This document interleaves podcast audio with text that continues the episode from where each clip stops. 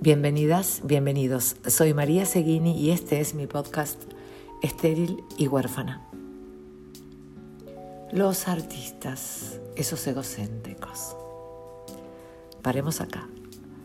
Paremos acá un segundo. Déjenme detenerme en este episodio porque sin duda fue Narciso el símbolo del ego inflado durante buena parte de la historia de la sociedad occidental concretamente, para ser más precisa, desde los antiguos griegos con el relato del mito, o con versiones muchísimo más modernas, en donde se pretendía mantener alejados a los jóvenes y a los no tanto, de la mala costumbre de quererse a uno mismo demasiado.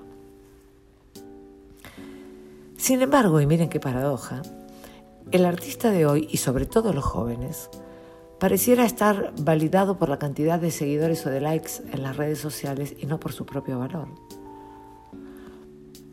Y esto para mí nos enfrenta a un nuevo peligro, que es el de medir nuestro propio valor a partir de la mirada del otro.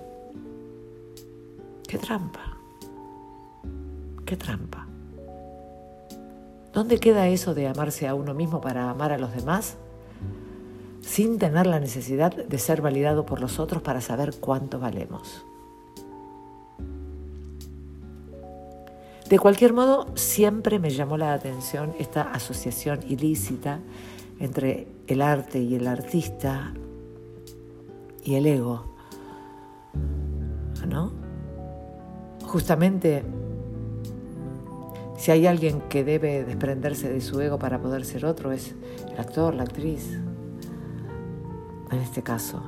Es cierto que muchas veces vemos de cerca nuestro cuerpo convertido en un medio artístico y por esa estupidez humana, no se me ocurre otra palabra, creemos que somos nosotros el epicentro de ese fenómeno, cuando en realidad somos solamente un medio, una necesidad para que el arte esté presente en nuestras vidas. Algo tan natural como el pan de cada día algo tan poco individual y sin embargo tan colectivo. Me suena loco pensar que alguien puede sentirse el centro del universo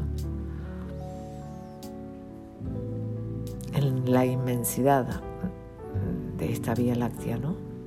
Qué loco. Miren, si hay alguien que muestra sus costuras, si hay alguien que muestra lo rotos que estamos, ese es el artista. Bienvenidas, bienvenidos una vez más a Estéril y Huérfana. Gracias por seguirnos cada semana y sumarse a nuestro podcast. Que tengan una buena semana y como siempre les deseo tiempo, porque el tiempo vuela.